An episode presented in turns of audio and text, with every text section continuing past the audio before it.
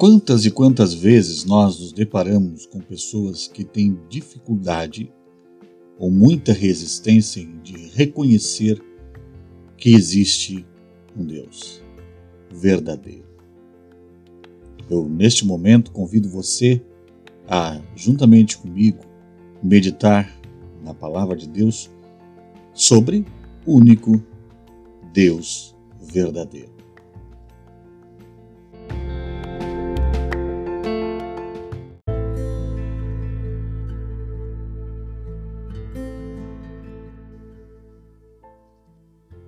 Quero basear a meditação em 1 Reis capítulo 18, versículos 20 até o versículo 40.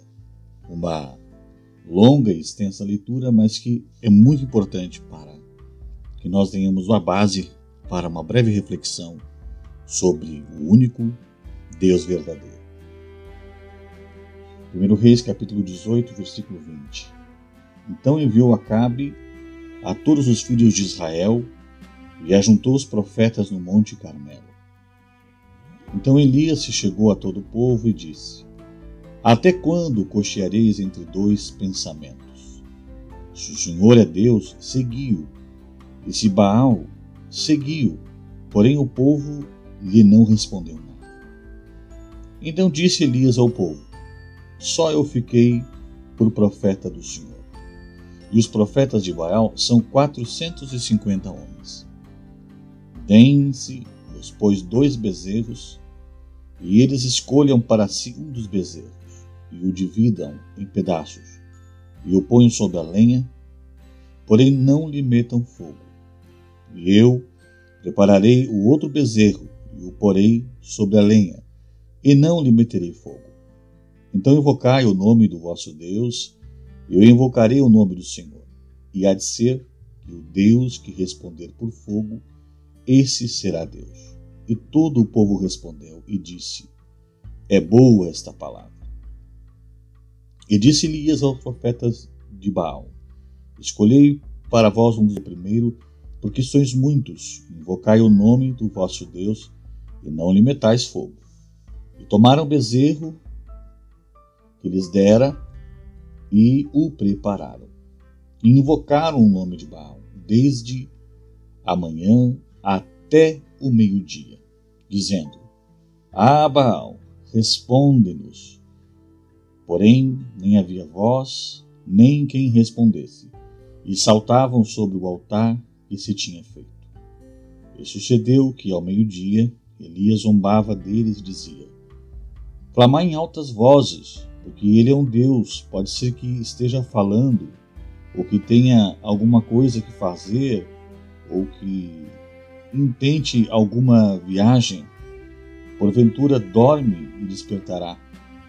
E eles clamavam a grande vozes e se retaliavam com facas e com lancetas, conforme o seu costume, até derramarem sangue sobre si. E sucedeu que, passando o meio-dia, Profetizaram eles até que a oferta de manjares se oferecesse. Porém não houve voz, nem resposta, nem atenção alguma. Então Elias disse ao todo o povo: Chegai-vos a mim. E todo o povo se chegou a ele. E reparou o altar do Senhor que estava quebrado. E Elias tomou doze pedras, conforme o número das tribos dos filhos de Jacó, ao qual veio a palavra do Senhor dizendo: Israel será o teu nome. E com aquelas pedras edificou o altar em nome do Senhor. Depois fez um rego em redor do altar, segundo a largura de duas medidas da de semente. Então armou a lenha e dividiu o bezerro em pedaços e o pôs sobre a lenha. E disse: Enchei de água quatro cântaros e derramai-a sobre o holocausto e sobre a lenha e disse: Fazei-o segunda vez, e o fizeram segunda vez. Disse ainda: Fazei-o terceira vez, e o fizeram terceira vez. De maneira que a água corria ao redor do altar, e ainda até o rego encheu de água. Sucedeu, pois, que, oferecendo-se a oferta de manjares, o profeta Elias se chegou e disse: Ó Senhor, Deus de Abraão, de Isaque e de Israel, Manifesta-se hoje que tu és Deus em Israel, e que eu sou o teu servo, e que, conforme a tua palavra, fiz todas estas coisas. Responde-me, Senhor, responde-me, para que este povo conheça que tu, Senhor, és Deus, e que tu fizeste tomar o seu coração para trás. Então caiu o fogo do Senhor e consumiu o holocausto e a lenha e as pedras e o pó e ainda lambeu a água que estava no rio. Que vendo todo o povo, caíram sobre os seus rostos, rostos e disseram: Só o Senhor é Deus, só o Senhor é Deus. E Elias lhes disse: Lançai mão dos profetas de Baal, que nenhum deles escape. E lançaram mão deles. E Elias os fez descer ao ribeiro de Quisson, e ali os matou. Não há nada mais louvável que sermos sinceros no que nós acreditamos. Quando nós olhamos para esta passagem que nós acabamos de ler, nós vimos sinceridade de ambas as partes. E também não há nada mais patético que descobrirmos o quanto estávamos sinceramente errados. Simplesmente pergunte à pessoa que pulou do edifício tentando voar como um pássaro e caindo como uma pedra. A gravidade e não a sinceridade foi o problema. Na religião, como em toda a vida, a sinceridade apenas não é suficiente. Crenças mal colocadas nunca conseguem alterar os fatos sobre Deus como os que são revelados na palavra de Deus, na Bíblia. Se você se acha sincero no que você crê, e o que você crê é diferente do que a Bíblia ensina, eu aconselho a ter cuidado. Poucas cenas da Bíblia são mais dramáticas do que esta que nós acabamos de ler. As forças do mal e as forças do bem chocam-se frontalmente. Um empoeirado profeta do deserto enfrenta sozinho um rei e quase mil sacerdotes poderosos. Elias entrara em cena três anos antes, com uma aparição agressiva e inquietante. Parecia ter saído do nada para espiar a rua de Samaria. Vestido de peles negras de camelo, ele estabelecia um chocante contraste com os sacerdotes de Baal, em suas túnicas de linho branco e seus gorros pontiagudos. Elias anunciava uma mensagem de desastre nada popular. Tratava-se de uma afronta direta aos seguidores de Baal, que acreditavam que seu Deus podia controlar o clima. Depois de entregar sua mensagem, Elias desapareceu. Durante três anos foi o fugitivo mais procurado de Israel, já que somente ele tinha o poder de fazer chover. Mais tarde, na cena descrita neste capítulo que lemos, 18 de primeira, primeira Reis, o profeta retorna a Samaria. E dá então aqui uma grande demonstração de uma sinceridade de crer de um Deus que ele tinha absoluta certeza de ser o Deus verdadeiro.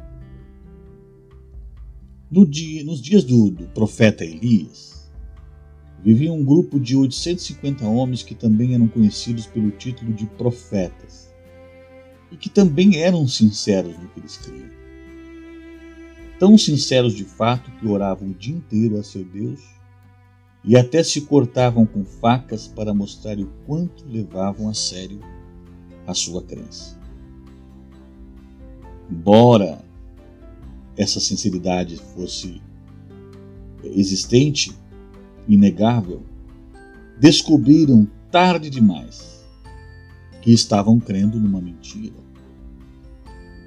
Estavam sincera e tristemente enganados.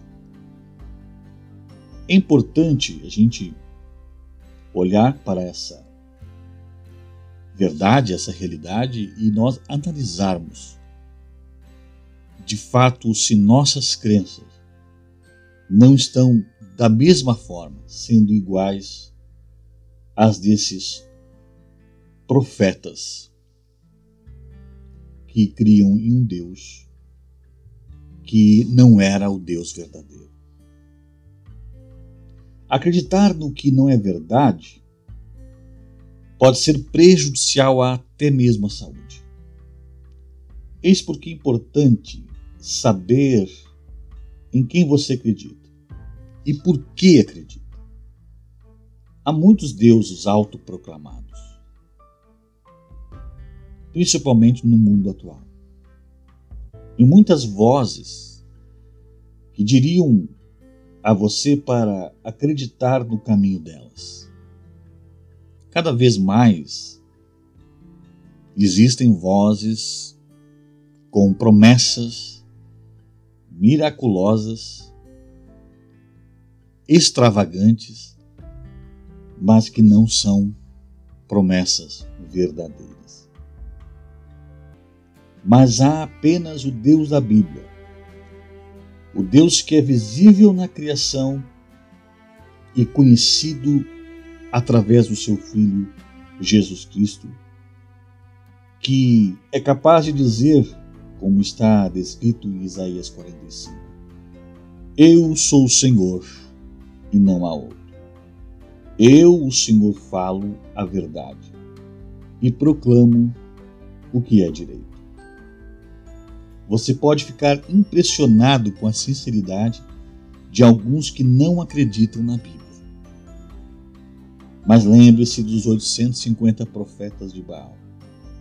Há algo mais importante que a sinceridade. Se você realmente quer encontrar o único Deus verdadeiro, em que você está acreditando hoje? Quais são os alvos da sua crença? Suas crenças são baseadas no que os outros dizem que é verdade ou no que Deus disse?